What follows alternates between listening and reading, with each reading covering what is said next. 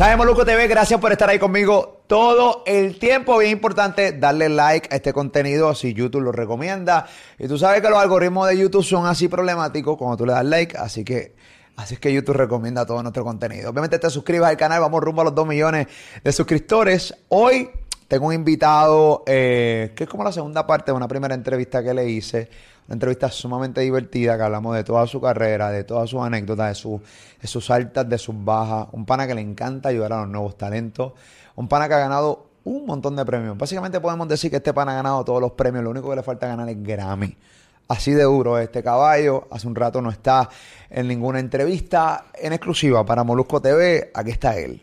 Aplauso para Casper Mágico. Dímelo, Casper. ¿Qué está pasando, Molo? ¿Cómo estás, mi amor? ¿Todo bien? Estoy bien, gracias a Dios, contento. Y viendo que solamente ha pasado un año de la entrevista y ahora tú estás más flaco que yo. Ya lo cabrón. ¿Sabes? Pero es literal, literal, tú sabes, estás más flaco que yo. ¿Cuánto y tú pesas? 181, 82. Yo estoy en... Depende cómo, cómo esté la... La- eh, tú sabes si que a veces- Si cagaste, no cagaste. Eh, exacto, si si no cagaste, son- mañana. Sí, sí, sí, sí. Y en verdad... Nunca se pese. Esto es un consejo a todo el mundo, en serio. Pésense después de cagar. Sí. Tú te levantas, los, que se quieran pesar tu verdadero peso, tú te levantas, cagas y te pesas Y- en ayuna. y ya. Ese es tu verdadero peso.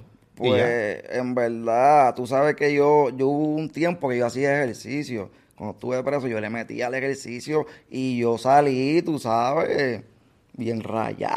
Porque no había mucho que hacer, me imagino, No, ¿verdad? y entonces cuando tú estás preso, tú tienes una disciplina bien cabrona porque tú eh, no, no comes después de las seis, al menos que tú hagas comisaria, pero no te van a dar más comida después de las seis de la tarde. Ya, lo Eh, cabrón, hasta las 6 de la mañana del otro día. Hasta las cinco de la mañana, que es, que es el desayuno. Y me imagino que vas, pero atragantado. Y, sí, y al menos que tú cojas y, y guardes, qué sé yo, eh, un bizcochito o algo, por si acaso te da, te da hambre, pero la disciplina de dormir temprano, porque uno, uno dormía como, qué sé yo, a las 10 de la, de la noche, 9 de la noche, y uno ya estaba más o menos ya durmiendo.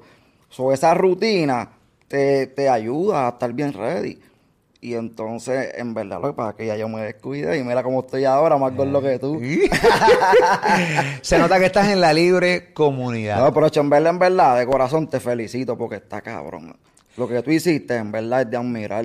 Tú sabes que eh, tú me estabas acordando que cuando llegaste aquí a- al estudio, me estabas acordando que yo estaba en plena, yo estaba en mis primeras citas con el doctor de la bariátrica, estaba, eh, me mandaron a rebajar, estaba en esa película. Tenías Y- una dieta, me acuerdo, bien estricta. Vamos a ver un pedazo de esa entrevista para que vean cómo yo estaba en aquel momento versus Casper, para que vean la diferencia.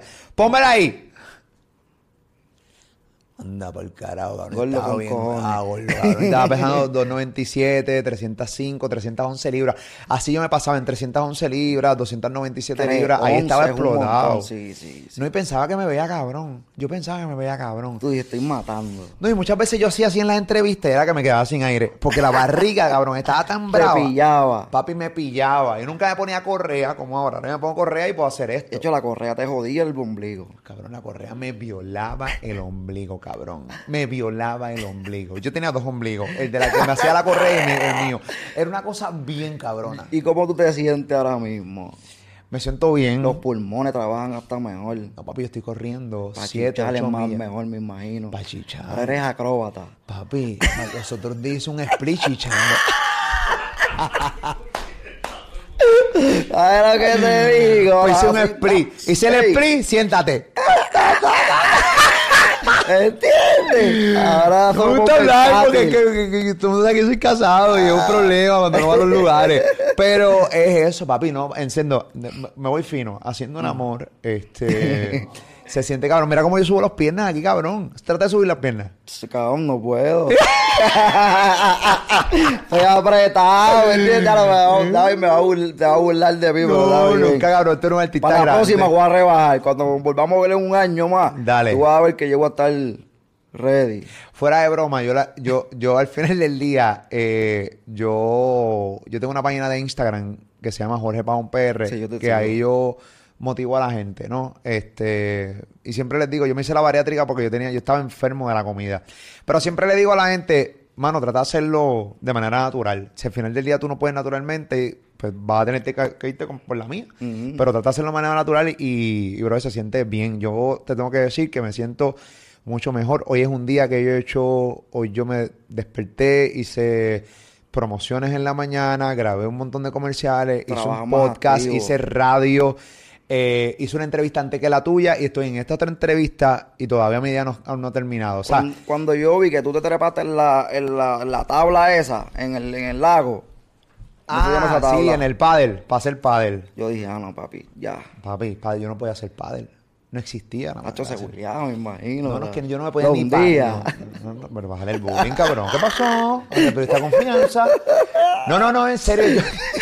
cuando yo estaba bien gordo, yo no me podía ni, no podía ni, ni parar en el pádel. Toda mi familia iba parada, yo arrodillado como un pendejo. Arrodillado. Es más, nunca lograba realmente salir de la, de la, orilla de la, de, la, de la laguna para hacer pádel. Era bien terrible. Mm. Ahora lo hago parado y y, y también, ay, también, eh, parado y Chicho parado también. Para Entiende que eso antes estaba complicadito. Papi, y pegaba la pared, pana y rodilla. Dale, vamos. Vamos. Vamos. Vamos arriba. Vamos, caballo. Vamos arriba. Rétame, puñeta, rétame. Vamos, vamos. Dale, ahora. Prende un cigarrillo, que vamos a meter las nalgas. Vamos, vamos. Vamos. Dale, que yo estoy ready, puñeta. Mira, Casper, este. Hablaste de cómo estabas preso y toda la cosa. Y recién, hace, hace, hace un, rato salió cuando Pina estuvo eh, que rápido, que bueno, que la entrevista que yo le hice a Rafi, una de las preocupaciones básicamente que él tenía era la, su salud. Si tú das cuenta en esa entrevista, él habla de las preocupaciones con su familia y toda la cosa, pero era básicamente su salud. Él se hizo la bariátrica igual que yo, él, él es diabético. Y estábamos hablando de que tú estuviste preso, pero también en la cárcel federal. ¿Cómo es la cárcel federal específicamente? No sé si tú vas a estar o tuviste donde él va a estar, pero ¿cómo trabaja eso dentro de la cárcel pues, federal, la salud? Por lo menos eh, lo que aquí en Puerto Rico, hecho, es bien malo es bien malo porque, por ejemplo, te puede estar doliendo una muela y tú tienes un dolor bien cabrón y tú llenas el copau para que te atiendan y fácilmente te puede tocar la cita para dos años. Una cosa así, una exageración. Entonces, pues él, él no sé si tiene que ponerse insulina y todo eso, pero, ¿sabes? Es un trote. Yo tenía el cuñado mío que, que padecía de la espalda y literal nunca le dieron pastillas. Él se levantaba toda la mañana y a veces las noches llorando del dolor y lo que le decían era bébete uno ibuprofen y ya, sabe que en verdad, en verdad es bien malo. Es bien complicado, entonces. Eh, sí, Bueno, pero, bueno, pero en Puerto Rico no hay cárcel federal, lo que hay una cárcel transitoria y luego te mandan a la cárcel que tú sí, ya cuando él se vaya allá en el campo donde le toque, si le toca campo, que me imagino que sí, allá pues ya sí él va a estar pues más cómodo y va, a poder bregar, me imagino, con su salud, es más cómodo, porque aquí en Puerto Rico está malo. ¿Cómo tú te sientes? ¿Cómo tú estás? ¿Qué estás haciendo? En verdad, en este momento, trabajando con cojones yo creo que nunca, creo que nunca he trabajado tanto como estoy trabajando ahora. Porque yo creo que me, me, me, me, he refugiado en el trabajo. Como que cada vez que trabajo, me pongo para trabajar, trabajar, lo que estoy pensando entonces todo el tiempo en las cosas que tengo que hacer. Estoy haciendo el disco y, y, y pues tú sabes que la creación del disco es bien complicada. A veces yo veo que, que por ejemplo, Yankee saca el disco, Bad Bunny saca el disco, Anuel saca un disco, y tú ves estos cabrones criticándolo. ¡Qué porquería! Ah, no era lo que esperábamos. Ah, no esto, lo otro. Y yo me quedo como que, ¿sabes? Disfrútense en la música. Ustedes no saben el trabajo que uno pasa para poder llevarle ese producto final a la calle. Para que la gente se lo disfrute. Y entonces tú sabes que últimamente está este gorillo, que en verdad nosotros mismos le hemos dado ese poder de que ellos se sienten en su casa. La mayor, mayormente esos cabrones son unos infelices que no tienen, pero detrás del teclado tienen mucho poder y ese poder se lo hemos dado nosotros. Porque le hemos hecho tanto, tanto caso a las cosas que ellos opinan que ya es como que ya ese corillo tiene poder ya. Pues se ponen de acuerdo y te comentan mil gente lo mismo, hasta uno mismo se lo termina creyendo. Entonces, pues lo que te digo, hacer un disco conlleva mucho trabajo.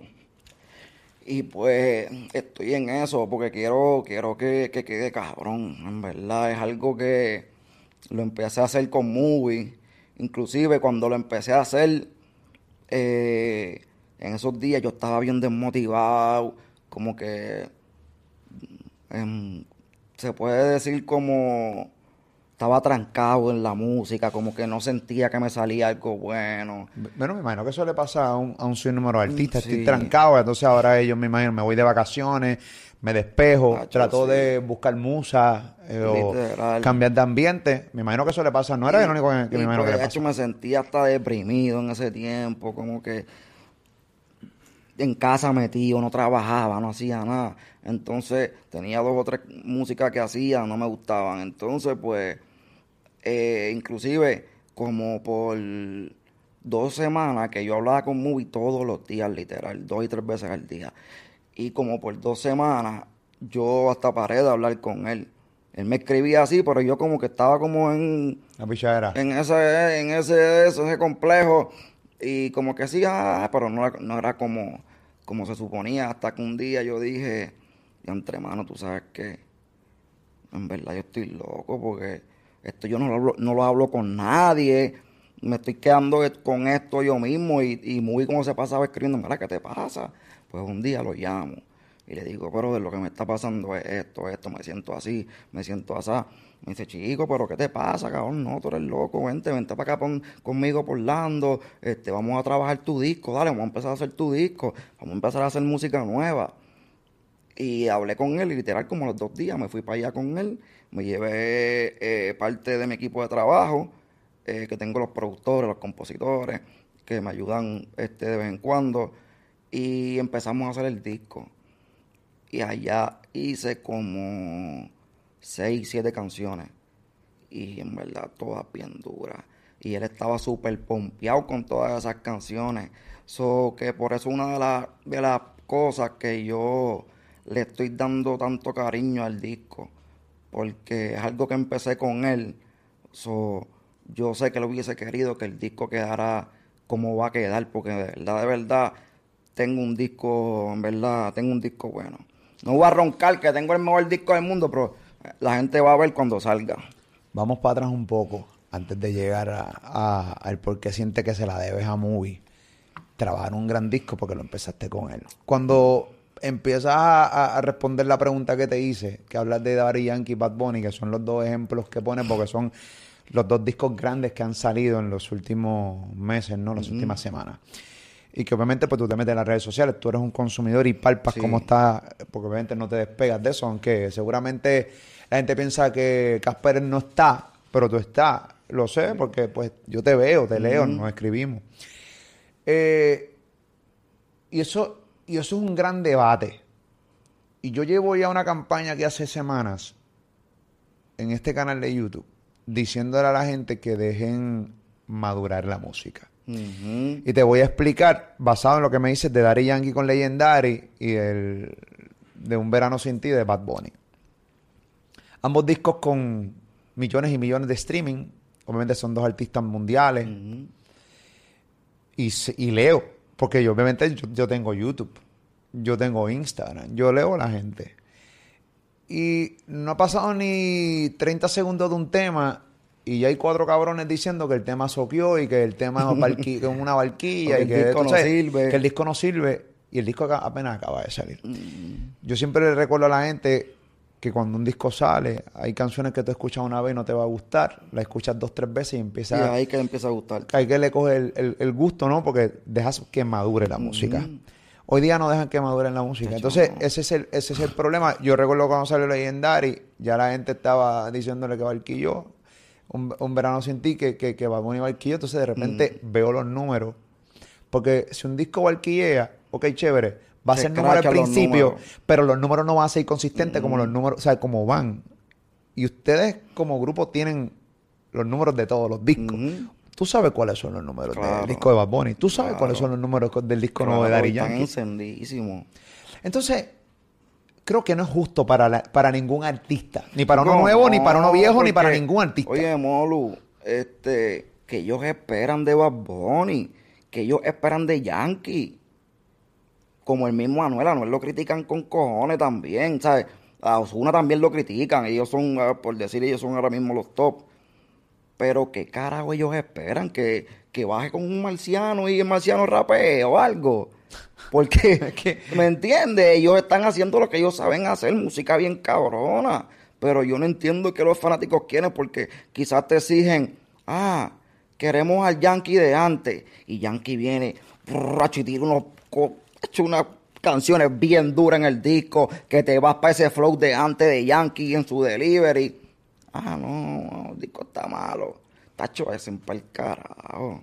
¿Verdad? Por eso yo hago la música que a mí me salga los cojones y ya, la que me guste.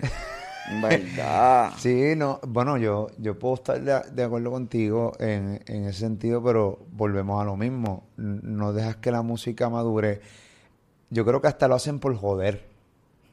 Yo creo que lo hacen por joder, por simplemente escucharnos a nosotros dos hablando en este podcast, cogiendo espacio para ellos, Mm. para eso mismo.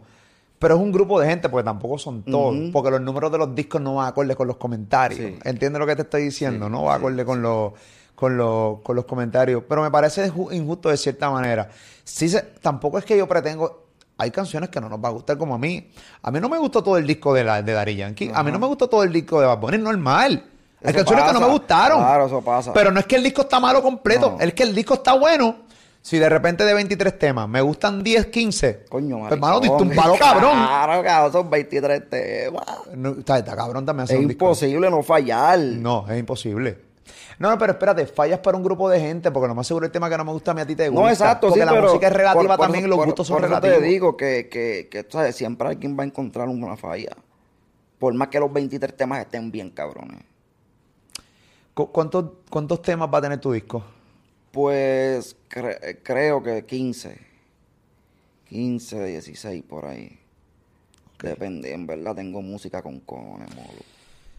Música con cojones, colaboraciones encendidas. Sí, sí, sí. Te vi que subiste los otros días una, una canción con, con Anuel. ¿Esa va para, el disco? Pues ¿Cómo? eh, este, esa específicamente no, pero tengo, tengo algo con él para el disco. Ok. Este, esa que yo subí está bien cabrona, fíjate, no hablo con él, porque si yo hablo con él, quizás puedo coger hasta esa misma, porque esa está bien dura. Y, y sí, este, lo tengo a él para el disco también. Ok. Tengo, tengo un par de colaboraciones duras. Tú sabes que, que yo soy de las pocas personas que me gusta ayudar a los chamaquitos nuevos. A veces eso es malo porque a veces tú ayudas a estos cabrones y cabrón cuando se pegan se dan una enchuletía bien loca. ¿Te ha pasado? Claro. Maricón, quién? tú sabes que, tú sabes esto, a mí no me importa, yo lo voy a decir. Tú sabes que, que yo grabo con esta chamaca, nadie la conoce, nadie. Grabo dos temas con ella. Pum, pum. Carol G sube en su estado un tema mío y de ella, de la chamaquita. Carol G lo sube. ¿Cómo Carol G ve eso? Porque obviamente Carol G me sigue. Claro. Hace tiempo estaba con el brother. Pues ellos están, ¿sabes? Ellos están asociados con lo que está pasando conmigo. Terminan haciendo un disco ella y un tema ella y, y, y, y Karol G. Estoy hablando de Maraya. Y tú puedes creer que ese infeliz me dio hasta un follow. Mariah te dio un follow. Que es lo que te digo, en verdad, un infeliz. después, después que tú la... La, La yompié. Pasé tiempo con te boté bien prendido. ¿Me entiendes? La pámpara. Y, es, y va, pam, pam. Dos temas con ella, back to back. Pam, pam. Video y de todo. Ella Sin- hizo la de Ando por ahí. Sí, Mariah. Sí, Flow misma. cabrón. Sí, el maquinón. Ajá. Claro. Y, y la cabrona esa me dio un follow. Pero que es lo que te digo, Molu, es lo que te digo, tú sabes, a veces es malo ayudar a la, la gente que, que, que está empezando a subir porque no todos van a ser agradecidos. Y pues, como que lo sigo haciendo, pero. No, no, porque te sale de corazón porque al final del día tú lo haces por, no para, no para que digan, ah, Casper es bueno, qué buen tipo. No te lo haces de corazón. Recientemente te vi que también subiste un, un preview con, con John Mico También. Y con John Chimmy y también. con John Chimmy también. Los dos están matando en la calle, pero duro. En verdad, yo pienso que. que- Darle un disclaimer a los dos cuando se peguen más duro que de repente tienen un faro también a tiro. Que... Eh, bueno, y ustedes saben lo que hay. no, pero en verdad, eh, los dos hachos son bien humildes, son bien a fuego. La vibra se siente que, que, que son personas reales. Y, y ahora mismo ellos están prendidísimos. Y los dos temas, tengo un tema con ella y un tema con él. Y los dos temas están bien cabrones. Van para el disco también. Sí, sí, sí. ¿Cómo, ¿Cómo comienza? O sea, después de, de, de TBT, muchos éxitos que has tenido, la cantidad de premios que dije que te has ganado, que has ganado todos los premios, lo único que te falta es ganar el Grammy. Y es para que la gente entienda, ¿no? Eh, porque llega el éxito, llega el dinero. Tú estás estable económicamente, tú estás muy bien, tú no tienes una necesidad real ahora mismo de sacar música desesperadamente. Tú puedes pensar cuál va a ser tus movimientos todos los días, Mm. porque la estabilidad económica da eso. ¿Cómo, ¿Cómo de repente una persona que está bien económicamente, yo a sabiendas de que el dinero no le es todo, pero que tienes éxito en tus costillas, o sea, tienes buenas canciones, tienes una buena librería, empieza a frustrarte a nivel de llegar a una depresión, a nivel de no querer contestarle el teléfono a Flow La Movie en aquel momento y darle la espalda a todo el mundo y básicamente encerrarse en él mismo. ¿Cómo eso ocurre? Pues yo creo que, que es un tipo de depresión, un tipo de depresión que le da a uno momentánea y, y, y todo yo todo empieza yo creo por ejemplo de mi punto de vista de lo que me pasó a mí eh, todo empieza en el que quizás empiezas a hacer temas que, que no te gustan o, o sacaste dos o tres temas que no hicieron nada. Y uno como que dice como que diablo se me fue la magia y porque esas canciones lo la gente como que no no es que no la consumió pero no lo que uno esperaba. Y, y pues todo eso se va juntando todo eso se va juntando quizás también con cosas personales y, y ahí uno se empieza a desmotivar, deja de ir para el estudio, eh, lo, que, lo que uno coge entonces, por lo menos yo, eh, encerrándome en mi casa, los brothers míos me tiraban, mira que te vamos para el estudio, ¿qué pasa? Yo, "Ah, para ningún lado. Y me quedaba en mi casa, bajaba para el estudio, pero bien desanimado, o quizás no hacía un carajo y me iba, eh, o hacía algo por hacerlo y en verdad no, no sentía la, la música. Entonces, pues uno va como, como, como acumulando todo eso y uno se encierra en su, en su, en su burbuja con, con todas esas frustraciones que en verdad son cosas bien, bien momentáneas y que a todos nos pasa. Lo que pasa es que, que, que pues está en uno identificarlo y decir, no, espérate, espérate, espérate, que es verdad, yo estoy... Si no dejarte, no dejarte. Vamos, y vamos para encima, ¿qué pasa? No nos gustó, vamos a hacer 10 más. Claro. Y ya, si a última hora, ¿saben? Lo que estábamos hablando, no todas las canciones van a gustar siempre. Por eso uno tiene que, pues, mantenerse haciendo mucha música. Y, y, y entonces, tirarla. Pero estamos claros en que canciones que no han dado resultados le ha pasado artistas como Dari Yankee, Wisin y Yandel, artistas legendarios. digo, o sea, pasa. ta- eh, porque recuerda, tam- tampoco es que vamos a ver todo, todas las canciones van a ser palos. Ujú.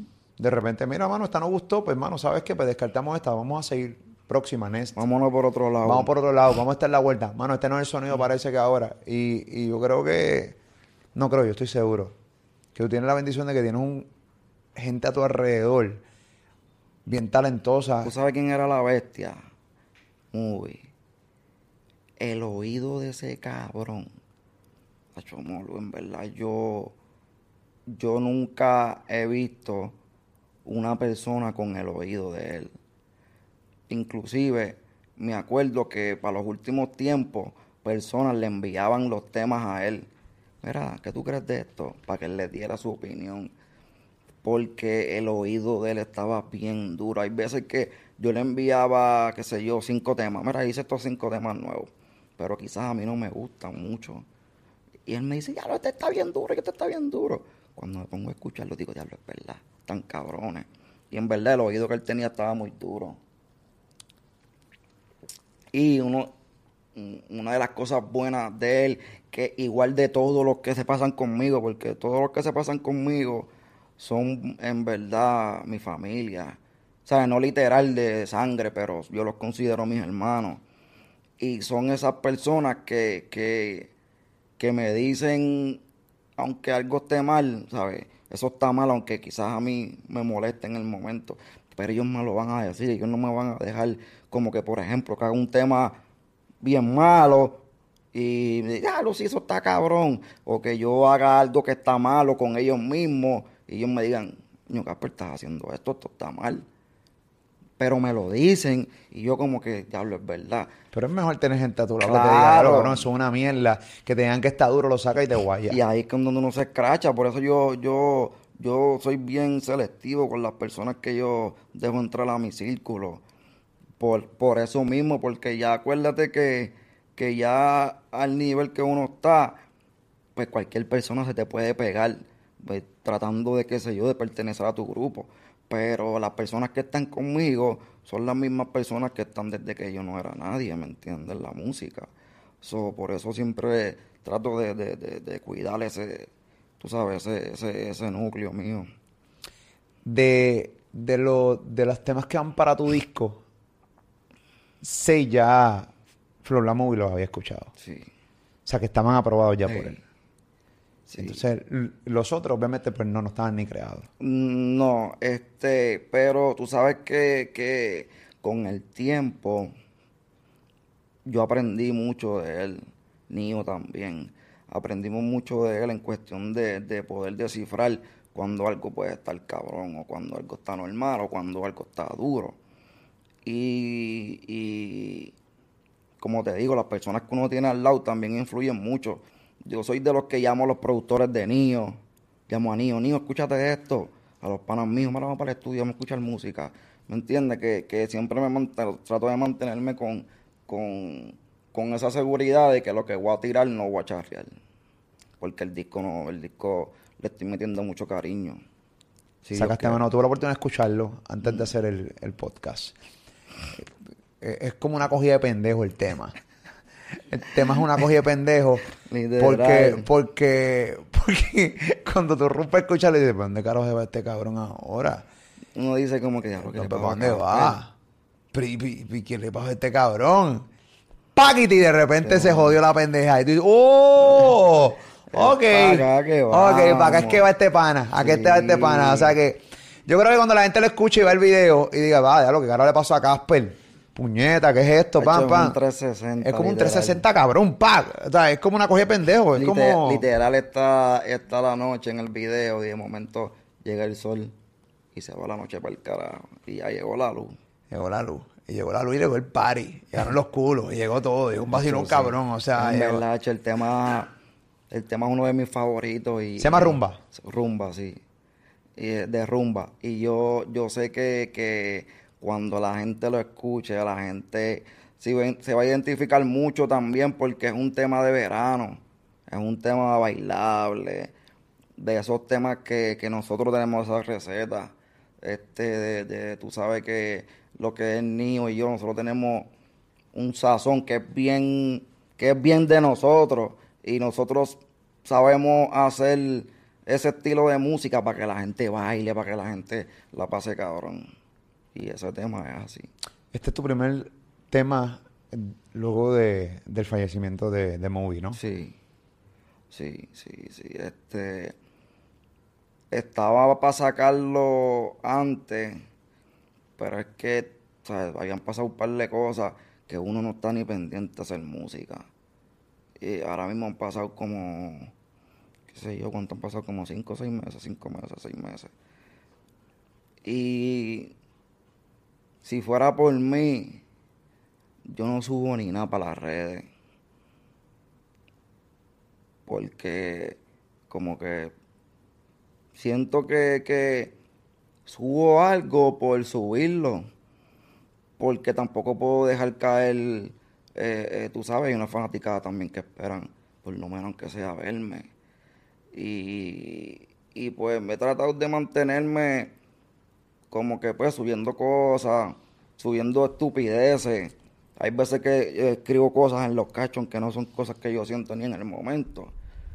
Quizás puedo escribir algo que, que, que, el cachón que sea de felicidad o lo que sea y lo que estoy eh, triste en el momento, whatever. Pero trato siempre de, de, mostrarme fuerte. Y porque a estas alturas ya, ya, ya tengo que entonces meter mano. Y suerte que, yo tengo de la mano a Camil, que me ayuda muchísimo con mis cosas. Es la que siempre ha estado con nosotros desde el día cero. Literal, ella, desde mis primeros temas, ella siempre estaba ahí con, con. Y con ella es la que estoy trabajando ahora, como siempre, hemos trabajado siempre. Y pues con ella es que pues he organizado el tema, estoy organizando el disco y, ella también es la que ahora me mantiene también como, ¿sabes? Motivado. Mira, dale, vamos a hacer esto, no vamos a hacer lo otro, vamos a hacer lo otro. Que ese era el trabajo de Movie. Movie a nosotros nos mantenía todo el tiempo activo. Yo creo que, yo creo que, yo creo que Movie, eh, tu hermana, eso es lo que, lo que hubiese querido. Obviamente, para mí, estos momentos para mí son bien difíciles y en entrevistas más todavía. Eh, incluso yo vine a hablar contigo mucho tiempo después, yo no sabía, yo te lo, escribí y dije, yo no sé ni cómo hacerte el approach, mm. porque nada de lo que yo te diga te va a aliviar, no sé, ¿sabes? Obviamente sí, obviamente pues te mando, mis, condolencias eh, y siento mucho tu dolor y te, te abrazo, ¿entiendes? Y toda la cosa. Eh, ni tan siquiera sé cuál es la pregunta correcta para hablar del tema. Este, ni para incomodarte a ti, ni para incomodar a tus fans, ni para incomodar incluso a los fanáticos del canal. Yo no ni tan siquiera sé cómo, cómo trabajar estos momentos tan complicados eh, con una persona que, recientemente acaba de, tener una pérdida que no puedo ni describirla. Sí, verdad, son a mí me han escrito mucha gente de canales importantes y todo, como para hacerme entrevistas o lo que sea. Pero como que no, no, no tenía, ¿sabes? No sentía hablar con nadie. Yo siempre pensaba que en el momento que me sintiera listo, pues con quien yo quería hablarlo era contigo. ¿Me entiendes? Como que contigo con, o, con Chente, que Chente también es. Y como que yo decía, pues cuando llegue el momento, pues quizás pues lo hable entonces con ellos, porque esto es algo que, que yo no voy a hacer una gira de medio contando lo mismo. Claro. ¿Me entiendes? Porque no es fácil para mí hablar de eso. Entonces, pues como te digo, en verdad ha sido algo bien cabrón de fuerte. Cuando pasó lo que pasó, yo estaba haciendo un video con Breitiago. Estoy haciendo el video con Breitiago. Y me acuerdo que estaba en el camper para cambiarme y eso, estaba comiendo. Y entonces de, la, de, las personas que nosotros usábamos los aviones, pues yo tenía el contacto también, porque yo también usaba los aviones, los mismos aviones. Entonces, pues me llaman, mira, este, me llamó Melvin de León, que trabaja con, trabaja en, con Alofoque. Mira, que, que llame al de los aviones, que parece que pasó algo con Movie. Y yo me quedo como que, ¿qué pasó? ¿Qué pasó está con este cabrón? Quizás dejó un vuelo perdí o, qué sé yo, no pagó algo, que me están llamando a mí para yo pagarlo quizás o algo. Pues entonces llamo al muchacho y le digo, mira, este, ¿qué pasó? Que me dijeron que te llamara, que esto, que lo otro. Y le noto la voz, yo hablo con le noto la voz bien nebulosa. Y me dice, es que pasó algo. Y yo, pues, ¿qué pasó qué? Este, pasó algo con Movie. Y yo, ajá, pero ¿qué pasó qué? Es que no aparecen. Y yo, ¿cómo que no aparecen? Que no han llegado allí. No, es que el avión no aparece. Y yo me quedo como que, como que el avión no aparece. No, es que se perdió de radar, que esto, que lo otro. Y entonces me dice como que los empezaron a buscar y qué sé yo. Y entonces pues lo noto mareándome, como que no se atrevía a decirme. Y hasta yo me encabroné y le empecé a gritar entonces el muchacho, diciéndole, dime la verdad, porque ya lo que te noto es como, como tratando de marearme y, y decirme las cosas como por filtración, ya, háblame claro qué es lo que está pasando y ya. Y entonces ahí me dice que, que, que creía que el avión se había caído. Y entonces le, digo, chico, pero ¿cómo va a ser? ¿Tan seguro? ¿Qué sé yo? Y yo le, porque yo no sabía quiénes andaban. Yo sabía que quizás mi hermana podía estar, pero yo no estaba seguro. Porque para esos días ellos se iban a ir para Miami con Nio, que Nio tenía un show. Entonces, pues cuando le pregunto, él me dice que estaba mi hermana y que estaban los nenes. Y hecho cuando ese cabrón me dijo eso, hecho literal que yo no, yo no, yo no sabía ni cómo racionar. Porque es algo que, que uno lo que se pregunta, ¿sabes? ¿Por qué Dios permite estas cosas? ¿Me entiendes? Este, ¿por qué los nenes? ¿Sabes? Un nene, mi sobrinito lo que tenía cuatro años, pequeño. ¿Me entiendes? Mi, mi sobrinita, este, tenía ya 18, el otro tenía como 13, 14. Pero que son unos bebés, ¿me entiendes? Y uno se queda como que, está cabrón, ¿por qué Dios permite esas cosas? Y, y obviamente, ¿sabes? Cuando me dijo que también estaba mi hermana, pues yo, ¿sabes? Yo con mi hermana, mi hermana era más que mi hermana, ella era todo para mí, literal. Ella, ella y yo siempre, desde pequeño, siempre fuimos bien unidos, bien unidos, bien unidos. Inclusive, mi hermana, mi hermana era más criadita y a veces rozaba mucho con mi mamá. Y tú sabes que a veces las mamás le dicen a uno como que, ah, como sigas jodiendo, que te voy a mandar para servicios sociales. Pues la cosa es que le di, una vez se lo dijo a mi hermana y como pasar el agua y mi mamá le empezó a recoger la ropa. Así yo me acuerdo que yo empecé a llorar y cogí mi ropa también y la empecé a empacar. y, si ella se va, yo también me voy a ir con ella. A esos niveles. sí, y, y me acuerdo que de chamaquito, este, yo les enseñaba a ella y a mis otras hermanas a pelear. Yo cogía y me ponía como, como una toalla, como simulando pelo largo de mujer, y me lo amarraba y pues como que las enseñaba como que, mira, tú la agarras por aquí, la patea, ver lo que sea. Y, y siempre como que las enseñaba para que, tú sabes, para que no se dejaran, porque pues nosotros venimos de un caserío y, y tú sabes que en los caseríos los débiles se joden, en verdad. Tú no puedes ser muy débil porque el caserío te va a comer. So, en el caserío, tú sabes que todos los chamaquitos que se van creciendo a la misma vez que uno también son bien hijos de puta. Que tú no sabes, tienes break, tienes el break de, de meter cojones o si no te vas a joder. Entonces, pues yo con ella siempre era así. Yo jangueaba todo el tiempo con ella. Este, la gente inclusive, mucha gente pensaba que, que ella era mi novia o algo, porque yo siempre estaba con ella, literal. Y es algo que, que, chacho, que en verdad duele con cojones, porque el mismo movie hablaba con movie siempre.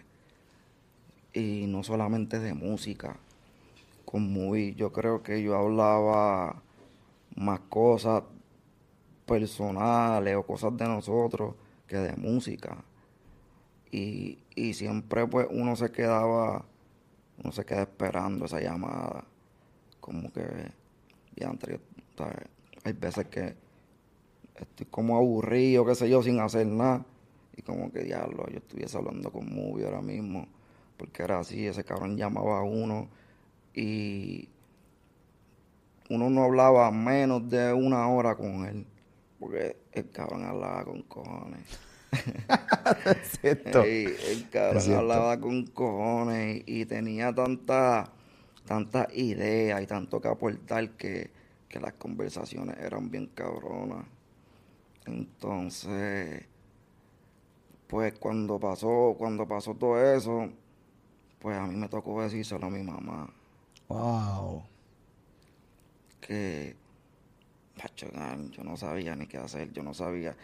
Yo, ¿sabes? Cuando pasó eso, yo, en lo del video, yo me descontrolé, yo, ¿sabes? Yo me puse bien malo porque... ¿Qué video? En el que cuando pasó eso, yo estaba haciendo un video con Breiteado. Ah, me dijiste, perdón.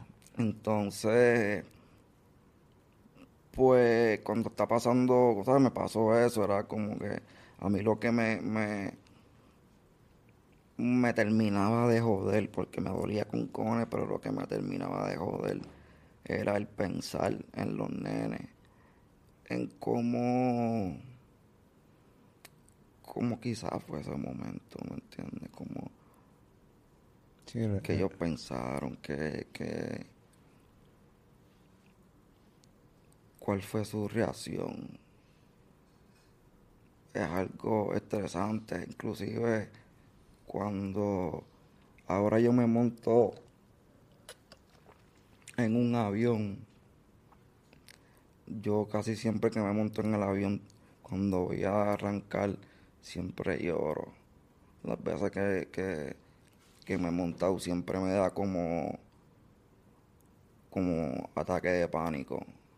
Como porque no sé por qué imagino que eso tendrá una explicación psicológica o algo.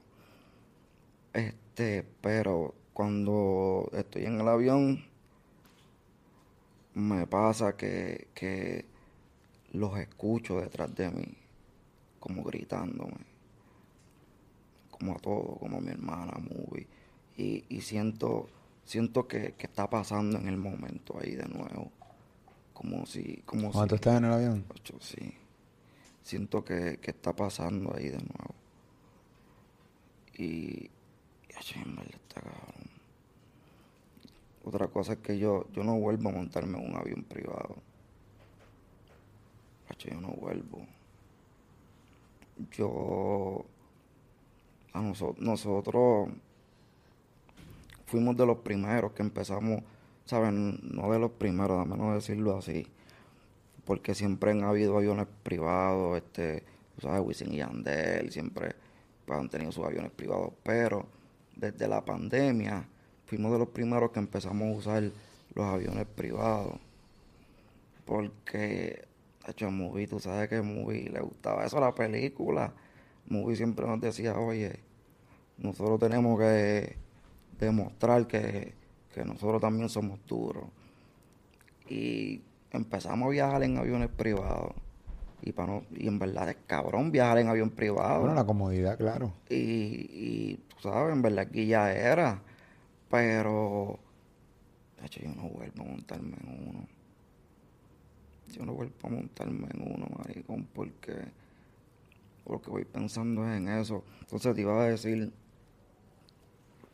a mí me tocó decírselo a mi mamá. Entonces, a quien yo llamo a mi hermano, porque de todas, de, ¿sabes? De los que están allá con mi mai, él es el más, el más fuerte, que yo sé que, que pues solo puedo decir a él. Entonces, este, yo lo llamo y se lo digo, como que mira, pasó esto. Wow, Tienes que, tú sabes, tratar de cogerlo con calma. Entonces mi mamá es cristiana. Mi mamá estaba en la iglesia en ese mismo momento. Entonces, pues fuimos para allá, eh, todos mis hermanos, para la iglesia. ¿Cuántos son? Eh, nosotros somos, éramos seis, somos cinco ahora. Eh, cuatro nenas con Nani y dos nenes. Okay. Entonces, pues mi mamá cuando ella estaba en ese momento en, en, en, el, en el altar, dando la palabra y ella cuando nos ve a todos allí, como que supuso que estaba pasando algo. Sí, es raro que estén todos ahí juntos. Y de momento de la nada. Entonces, pues, como que ella se lo imaginaba, porque parece que alguien como que se lo comentó por Facebook o algo, no sé, algo así. Pero ya cuando yo voy donde ella que puedo hablar con ella, ella me dice como que es verdad.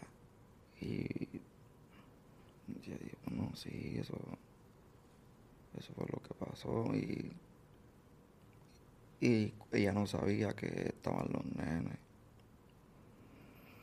Y cuando yo le dije que también estaban los nenes,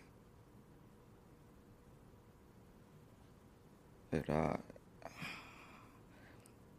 era bien cabrón de fuerte. Pero ella, ella ha sido fuerte también, muy fuerte. Yo creo que, que Dios, Dios le ha dado la, la fortaleza. Yo creo que Dios le ha dado la fortaleza para ella sobrellevar la carga, inclusive a mí mismo, porque a mí me duele con cojones. Pero a veces yo, yo como he bregado con la situación es como que tratar de no pensar en eso y bloquear eso, bloquear ese sentimiento. Y, y, y por eso es que te dije ahorita que me he puesto a trabajar con cojones. Porque en el trabajo como que estoy todo el tiempo pensando en eso. Sí, lo bloquea. Y como que trato de, de bloquear ese sentimiento porque es algo que literal todos los días, todos los días, todos los días, siempre me pasan por la mente ellos.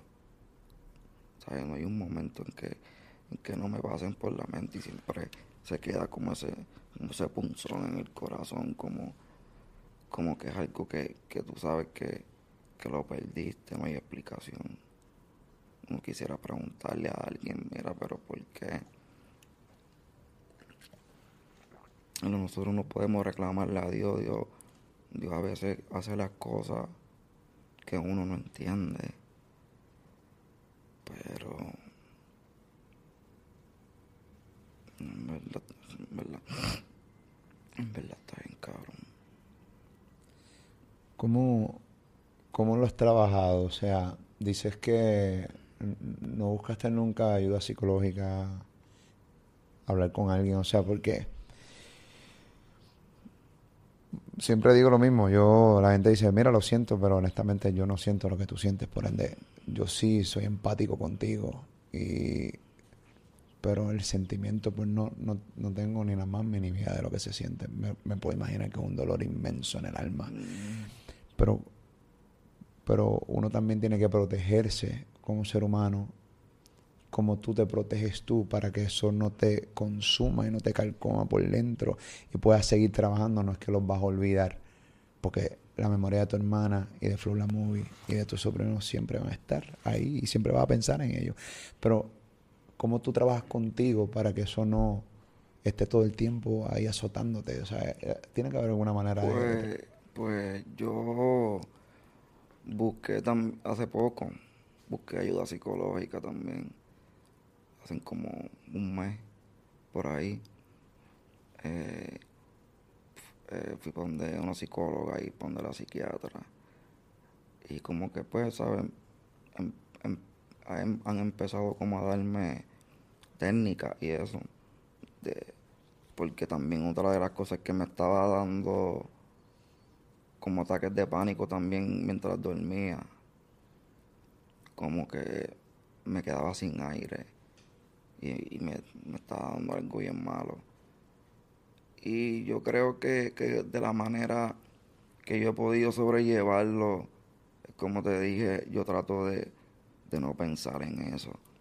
Es imposible casi, pero en el momento que, que o sea, trato de no pensar y, y, y trato de, de, hermano, de seguir, tratar de seguir viviendo.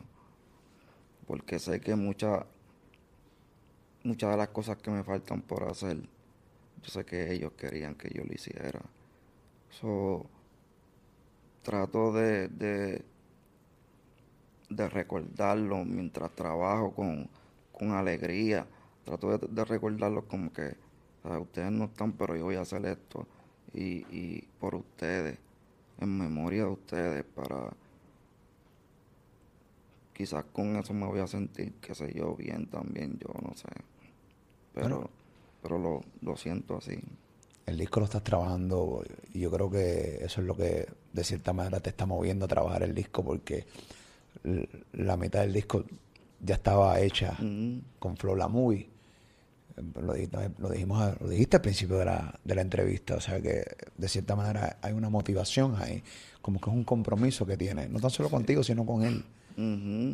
Y me Pues- que también con tu hermana, porque tu hermana también Claro. hubiese querido full. Claro, ¿no? Eh, que, Porque yo veo las fotos que tú subes con tu hermana y se notaba la relación increíble que tú tenías con ella. O sea que ella de cierta manera quiere que tú, Oye, tú sabes que tú termines ese disco full y que sigas brillando. Gracias. Tú sabes que, que una de las almas secretas de Movie era mi hermana. Sí. En cuestión de, de para escuchar los temas. Muchos de los temas él se los enseñaba a mi hermana. Si a mi hermana no le gustaba mucho, pues quizás como que, oye, no fallaban. En verdad, él como que, ah, mm. pero mi hermana también era una de las que escuchaba y decía, ah, ese está ahí, ahí. Porque él ya también tenía un buen oído. Entonces, pues yo siempre como quiera le mandaba también mis temas a ella. Y ella sabía, obviamente, que yo estaba haciendo el disco. Y ella siempre me recalcaba el, lo, lo, sea, lo orgullosa que ella estaba de mí, contenta conmigo, porque pues ella sabe por todo lo que yo he pasado. Yo he pasado por muchas cosas en mi vida, como estar preso, como en el huracán María, perder mi casa por completa, literal, porque yo vivía en casa, arriba en casa de mi suegro, en una casa de madera con cine. So, el huracán se la llevó toda. Y, y, parte de la casa cayó en la guagua, eso se rompió la guagua también, como me quedé a pie. Y fueron muchas cosas que, que ella sabía por todo lo que yo, yo había pasado. Y cada vez que ella me veía como triunfando y, y metiendo mano en la música, ella se ponía bien contenta. Entonces, por lo- inclusive ella, como dos días antes del accidente, ella me escribió que estaba en, en RD, porque nosotros íbamos mucho a RD juntos, y cada vez que íbamos para allá, pues como que siempre compartíamos juntos, y la pasábamos bien allá. Y me puso como que estaba en RD y que todos los lugares donde iba la acordaban a mí y que ella le pedía a Dios que que yo siempre pudiese estar como ahí para ella como que como que como no quisiera nunca perderme a mí y lo irónico es que entonces la perdí yo a ella Recuerdo ese texto que tú lo subiste en tus redes. Y esa, esa, esas son las cosas que, que mano, te dejan sin palabras, literal. Que ya uno no sabe cómo,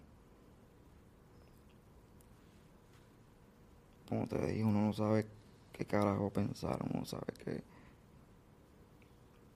porque es un dolor que nunca se va a ir, Molu, en verdad. Yo sé que es algo que, que eso siempre se va a quedar ahí por, por la forma también en cómo pasó. Fue algo, yo pienso que si no hubiese sido mi familia, yo pienso que al ver una noticia así, como quiera uno se iba a sentir como que ya, diablo, niñata, está cabrón. Que esas personas, por ejemplo, como los de Kobe, los de Kobe uno lo oyó y era como que diablo, bendito, está cabrón. Sí, impacta, me impacta. So, así mismo yo veo lo de mi, lo, de mi hermana, que, que en verdad la forma en que pasó fue demasiado muy fuerte y y hasta difícil de uno entenderlo. Es que tú también te das cuenta de lo cruel que puede ser el internet también, de cierta manera, cuando ocurrió. Tú sabes que muchas veces nosotros estamos, nos enseñan imágenes. Y todas las empezaron a subir cosas. Empezaron a subir cosas. Entonces yo, ahí cuando son gente cercana, es que tú realmente como que lo... Dices, wow, ahora como que se viró la tortilla porque el lado pues, Flow realmente era amigo. Yo hablaba mucho con él. Yo sé, ustedes hablaban mucho, yo sé.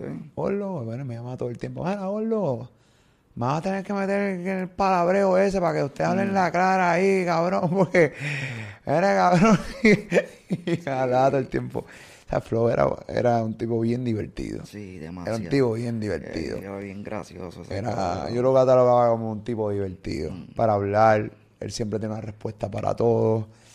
Eh, cuando desconocía de algo buscaba la información. Demasiado. Oye, él, él, el bruto nunca se iba a quedar. Él podía, él podía ver algo que. Bueno, bruto es el que no pregunta y se queda con la duda. Él podía ver lo que sea. Eh, si a él le interesaba montar esa cámara con esas luces, a lo mejor en el momento él no iba a saber cómo hacerlo, pero él créeme que él va a ver igual así se da por YouTube y él te lo va a montar y a veces está sin ayuda de nadie, porque esa era una de las cosas que, que a él le gustaba también, como demostrar que él podía, que no tiene que necesitar de, nadie que, venga como, como ayudarlo, porque, Molu, literal, a Movie y a nosotros, Maricón no nos ayudó nadie. Éramos desde el día cero. Movie Nio, yo y Camil de la Empire. Nosotros cuatro fuimos los que creamos el imperio bloque a bloque. Porque cuando nosotros estábamos empezando a hacer lo que hoy en día es Flow La Movie, no había nadie. Pero literal, nadie éramos nosotros los que metíamos los cojones y él, eh, obviamente él en la cabeza, pero éramos nosotros los que metíamos los cojones. Entonces, pues,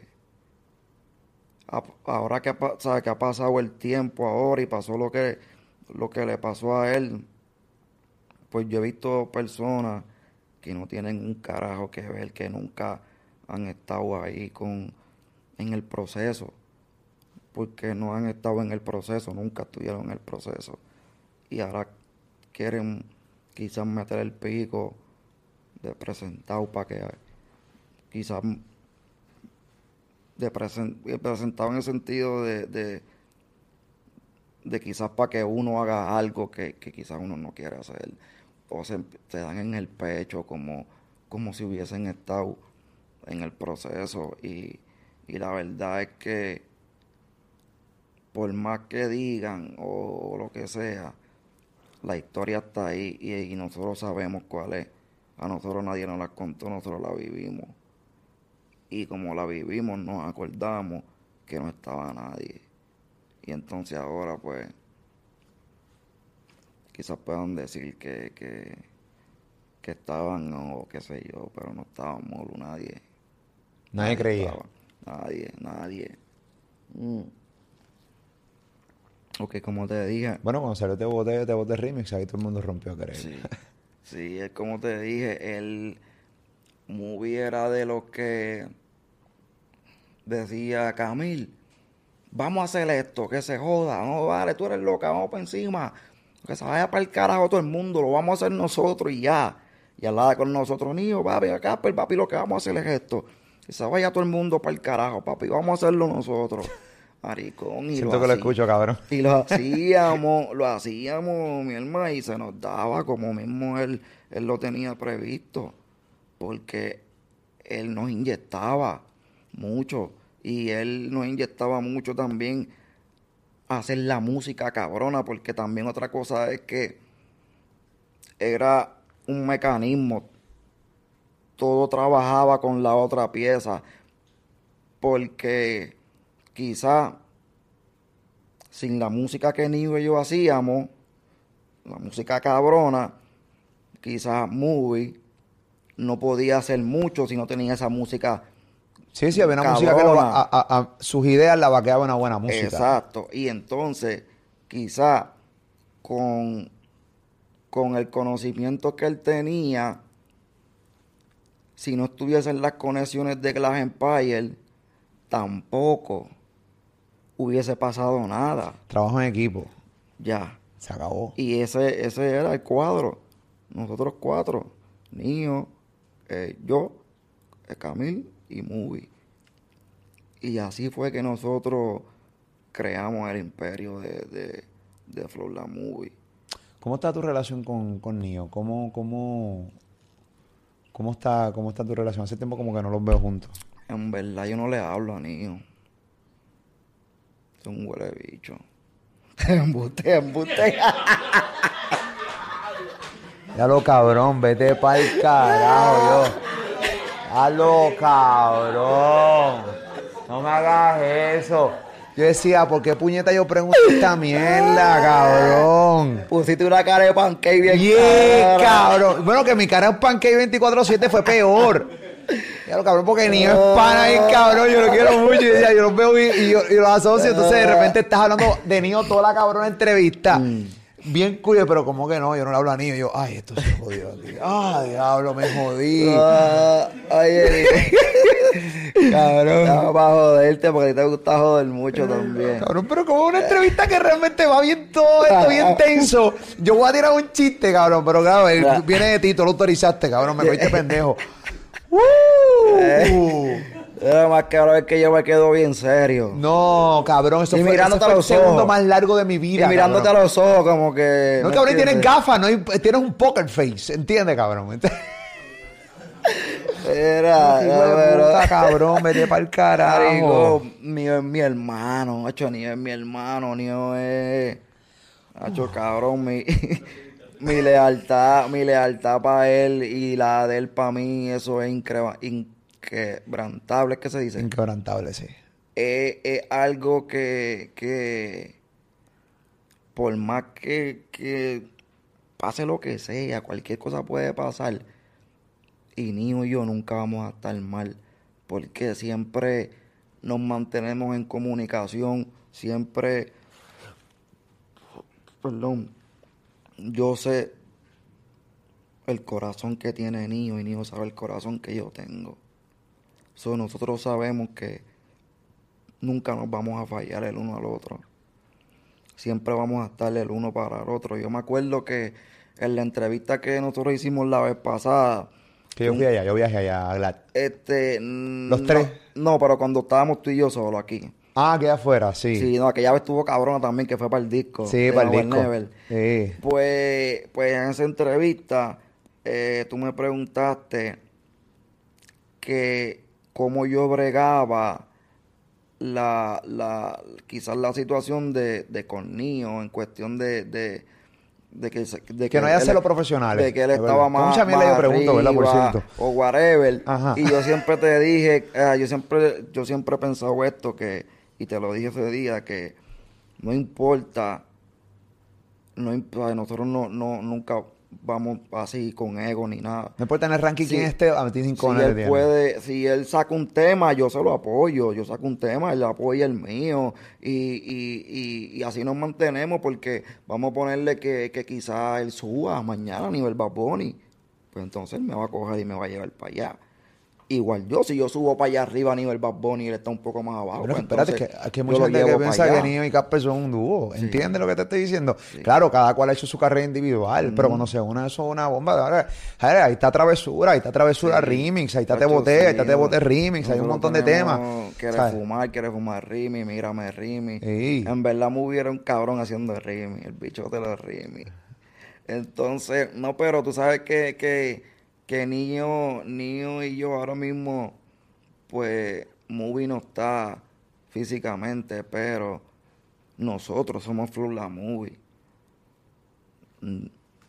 Niño, Casper, ya, ¿sabes? Nosotros somos Flow la Movie. Pase lo que pase, nosotros siempre vamos a llevar eso en el corazón. Y como Desde cero. digo, Y la historia, ¿sabes? La historia no se puede cambiar. ¿Cuáles son tus planes ahora? Eh, tu carrera, ¿cómo...? Obviamente estás trabajando el disco, hablamos del disco. Eh, ¿Y qué, qué otras cosas, qué otros proyectos estás trabajando? Pues, como te dije, para el disco, en verdad, para el disco tengo un par de, de, de featuring bien duros que yo, yo estoy casi seguro que, que, que a la gente le va a gustar mucho el, el- el disco. Entonces, pues ahora mismo lo que estamos es, eh, pues trabajando con, con Camil, como siempre, lo que te dije, siempre hemos, hemos seguido lo mismo, trabajando con Camil, este, y, y creando lo- los planes futuros que, que, que son las estrategias de, de cómo vamos a sacar los temas, de, de cómo vamos a seguir pues matando, cómo vamos a seguir rompiendo. Y ahora mismo lo que estoy es bien enfocado en, en- en el disco. Y igual, ¿sabe? Camil está ahí de la mano conmigo. Y estamos pues creando las estrategias para... Para romper en 20 pedazos. Si Dios quiere. Sé que Anuel fue de los primeros que estuvo contigo. Recuerdo como si fuera ahí en las imágenes de él abrazado contigo, que te fue a visitar luego de, de- del accidente, ¿no? Mm. Este, aunque, aunque uno sea sumamente cercano a ti, debe ser bien difícil esas primeras conversaciones que tú tienes con alguien que acaba de pasar un accidente como ese. Mm. No sé ni tan siquiera cómo Anuel te hizo el approach para llegar donde ti. Obviamente ese es tu hermano, ese es de toda la Pues- vida. Pues literal, ese cabrón movió cielo y tierra para llegar donde mí. Porque en esos días yo estaba que yo no cogía el teléfono a nadie. Y me acuerdo que él tenía este a Camil vuelta loca, llamándola, llamándola, llamándola. Mira que quiero ir donde Casper. Y llamando a mucha gente de mi, de mi entorno pero yo no le había contestado el teléfono a nadie, inclusive literal yo tenía más de 20 llamadas perdidas de Anuel y un montón de mensajes, porque Anuel es de los que te manda eh, eh, 100, 100, eh, 100 WhatsApp y solamente dijo hola. ¿Sabes lo que te digo? cabrón. Que te envía un montón de mensajes, mira. una oración en un montón de textos. Mira, lo manda. ¿Qué hace? Lo envía. ¿Para dónde? Lo envía. Tú vas, lo envía. Cabrón, envía el puto mensaje de una vez. Todo el mundo tiene un pana como Manuel, dale menchón. Sí, literal. So, ya tú sabes todos los mensajes que tenía. Entonces, pues, pues con una de las únicas personas que yo estaba hablando en ese momento eh, era con Camil. Entonces, pues, en eso, en eso, de que se fundió la está bien, estamos aquí en vivo, ¿qué pasó? Sigue, sigue, sigue. Estamos activos, puñeta. Ahí está, se fundió la luz esta que pues el cabrón de Mira, Anuel envió como pues- 500 cuadros ahí y lo fundió la mierda. Pues, este, pues de eso, en esos días con quien único yo estaba hablando era, era con Camil, porque pues estábamos bregando pues unas cosas de, de, de la funeraria y eso. pues Camil me dice, mira muchacho, que Anuel me ha llamado un montón de veces, que llámalo por favor, que él fue para Puerto Rico a verte, ¿sabes? que él llegó a PR y literal, él no había ni siquiera hablado conmigo. Él llegó a Puerto Rico. Donde. Y no porque se tuvo que ir porque yo no le contesté. Se tuvo él, vino, que ir. él- él vino a Puerto Rico a verte nada más. Sí, se tuvo que ir porque tenía un compromiso, pero volvió y bajó al otro día para PR, para acá, y, y ahí ya yo le había contestado, y pues fue para casa, y ahí pues estuvimos y hablamos, hablamos un rato, este, literal, ese cabrón estaba llorando un montón también, como un, porque eh, él, él también con mi hermana, eran bien unidos también, ¿sabes? Ellos, ellos eran como hermanos también porque, como yo siempre he contado, Anuel y, y Anuel y yo, igual a- este, yo y el hermano de Anuel. Tú lo contaste en el documental de, de YouTube que hiciste con de Anuel. O sea, tú también tú fuiste parte del documental que lo- Anuel lo- hizo para YouTube. Los Sales ahí. papás de Anuel son, ¿sabes? Yo digo bendición, son mis papás, literal también. Claro. So, nosotros estamos en una familia, so, entonces inclusive con el mismo movie, eh, ellos, ellos vivían esta relación tóxica de hoy peleamos y mañana nos amamos y después peleamos y volvemos y nos queremos. Este, pero él, ¿sabes? Estaba bien dolido también por, pues, obviamente por movie también, por los nenes. Y, y si te soy sincero, yo se lo agradezco mucho porque con tantas cosas que él siempre está haciendo, que se hubiese sacado ese momento, como que, que en ese momento es que uno también sabe dónde están las amistades de uno, ¿me entiendes? Claro. que él llegó literal a mi casa este y yo pensando que quizás él no iba a ir para allá o, o quizás lo que hacía es que me escribía o algo pero el cabrón llegó a casa y, y Y aunque no le cogiste el teléfono, cuando lo viste, me imagino que agradeciste que estaba ahí. Claro, sí, porque también me sentí bien, ¿sabes? Me sentí, me sentí bien al verlo y yo creo que era como un abrazo que me hacía falta. Porque tú sabes que, que tú siempre tienes ciertas personas que son personas que, que tú las llevas de corazón y quizás el abrazo de esa persona no es el mismo de cualquier persona. Claro. Y, y pues como que, ¿sabes? Me, me sirvió mucho el, el que él estuviese allí conmigo. Porque detrás del abrazo no hay una historia, Sí. hay una amistad, hay una infancia juntos, ¿entiendes? Hay, una, hay familia. Es Sí. como que un abrazo genuino. Eh, yo sé lo que tú dices. Sí, en verdad, es lo que te digo. a- eh, aunque a veces él es que Emma es loco. Emma es loco. Él a veces es medio loco, pero pero yo sé que al final del día la relación de él y mía es bien eso, e- eso es un ejemplo. La relación de nosotros es así. Él va a llegar a donde sea, que en el momento que a mí me esté pasando algo, igual yo con él. Él le están pasando cosas y yo llego donde él. Este, por ejemplo, eh, cuando él salió, yo fui para donde él, inclusive yo me busqué hasta un problema con mi probatoria porque yo fui lo fui a ver y yo no pedí el permiso ni nada. El garete, cabrón. Y, y, este, de momento salgo en la página del Molusco y mi social lo vio. Qué cabrón es Molusco. Eh, Otra bueno. familista. Ay, puñeta, vete para el carajo. Corazón, me hiciste ahorita lo de Nio, cabrón.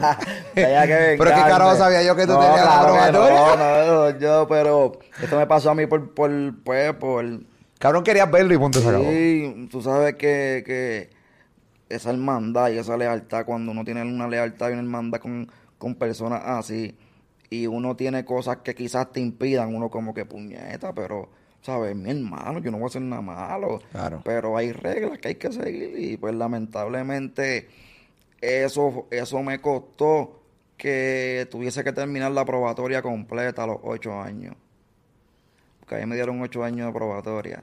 Y si Dios quiere, se me acaba ahora en septiembre. Wow, cabrón, una probatoria de ocho años, brother. Y yo sometí la moción con mi abogado, que mi abogado es Prado, y me la negaron. Y esa fue una de las cosas que, que dijeron para no, ¿sabes? para negármela. Como que yo fui a ver a Anuel, Anuel estaba preso, supone que dos convictos no estén juntos. Claro. Pero está bien, en verdad, tú sabes que, que, que eso de tener la probatoria, al igual el, el estar preso con la probatoria, todo eso, todo, todo, todo este eh, eh, proceso a mí me ha ayudado mucho en cuestión de, de, de pues ser responsable en muchas cosas que a lo mejor antes no me importaban. Este, O sea, te has aprendido a cantazo limpio. Sí, sí, sí. Yo creo que, que en el proceso de, de estar preso y la probatoria y todo, hasta el sol de hoy, eso me ayudó a ser un hombre, de verdad. Literal. Antes de cerrar la entrevista, con estas conversaciones yo las tenía con Movie a cada rato. Y obviamente esto es para que te pompees y te motives y termines el disco y lo rompas en la puta madre. Así Porque va a ser. eh, los nenes de Movie eran Neo y tú. Y él siempre decía, él me hablaba, y yo decía, coño, es que tengo que mover acá, pero me, me, me llevó a hablar, no, no me profundizaba de, de- de lo que tú me profundizaste, ¿no? Él siempre, o sea, él no, él no hablaba lo que no tenía que hablar. Tú me acabas de hablar aquí, obviamente en público y en este podcast, eh, de, de los momentos que tú, hermano, te sentías como que no, habían canciones que no salían, que no pegaban, y tú mismo te empezaste a frustrar y eso. Pero él me lo decía de una palabra distinta. Él decía, papi, yo te, dale, necesito papi a Casper. Él me hablaba bien bonito. él, él, él los adoraba. Sí, sí, sí. Y de cierta manera tienen que romper en la madre tienen que seguir. Ustedes, literalmente ustedes son Flow la Movie. Y, y la gente sabe que ustedes son Flow la Movie. Por ende, cuando salga tu disco, eso es Flow la Movie. Cuando salga Niño, eso es Flow la Movie. Sí. Esa es la realidad. Y yo, yo estoy claro en que él lo que quiere es que tú la partas en la madre. Y va a estar bien orgulloso de ti y de Niño. Sí, sí, porque en verdad. eh, eh, eh, yo, lo, yo una de las cosas que estoy haciendo con el disco es trabajándolo pensando en qué él hubiese dicho, qué él hubiese hecho, qué me hubiese dicho a mí. Y, pues me voy metiendo yo esa presión quizás yo mismo, como que ya entre, ¿sabes? Me hubiese hecho esto, me hubiese hecho esto, o, o, o me hubiese trabajado de esta manera. Y pues ahí voy con, con el recuerdo de, de- de él y de mi familia siempre presente. Y eso es una de las, de hecho, en verdad eso me ha motivado mucho a hacer las canciones que he hecho. Y, y por eso yo creo que las canciones me están quedando tan cabronas, Molu. En verdad, el disco está bien duro. Además de que tengo. eh, se fue muy, pero ahora tengo a Camil que también me da la misma presión. ¿Me entiendes? Mm. Camil, tú sabes que también me mete la verdadera presión, pero igual es bien porque uno no se puede recostar. Yo sé que todo va a salir bien y las carreras van a continuar y van a ser bien exitosas y son cosas que pasan. Y vamos a romper con el A romper en la fucking madre. Casper Mágico, señores, esa es la que hay. ¡Wow! Bocotón. Este podcast me. La parte, bueno, gracias a Dios que tiraste el chiste de niño para poder romper lo que era eh, el momento, momento difícil dentro del podcast. Dios te bendiga, caballo. Un abrazo. Gracias, por Gracias. darme la oportunidad de poder hablar contigo. Gracias por este por la confianza que, que le tienes a, a- a la plataforma y me tienes a mí. De hecho, gracias, gracias a ti, Molu, porque pues tú sabes que la gente, la gente no lo sabe y nosotros tampoco lo decimos. Pero nosotros eh, eh, no todo el tiempo, pero siempre nos mantenemos en comunicación tú y yo y siempre como que Siempre. tú sabes, no, de los meses, ta- sabes, estamos aquí, esto, lo otro, ¿me entiendes? Y, y, y cada vez que yo te veo eh, es algo como bien genuino y me gusta, o sea, me hace sentir bien cómodo. Y yo, Sin vernos mucho, como que hay una confianza sí, sí. nítida. Y yo, yo siempre dije como que, bueno, el día que yo vaya a hablar, pues tiene que ser con alguien que yo confíe de verdad y que yo sé que no se va a aprovechar de la noticia o va a hacer una loquera con la noticia. So, el día que lo vaya a hacer, lo voy a hacer con Molu y aquí estamos y agradecido, Molu, de verdad. Así es, hermano, gracias por la confianza. Te abrazo, No, eh, sí, solidario y, y fuerza. Sigue para adelante y rompen la madre. Gracias por la confianza. encima. Corillo, podcast increíble, conversación con Camper Mágico. Acá en Molusco TV, comparte el contenido, dale like. Suscríbete a este canal. Gracias por estar con nosotros. De San Juan, Puerto Rico para el mundo. Yo soy el Molusco, este es Molusco TV.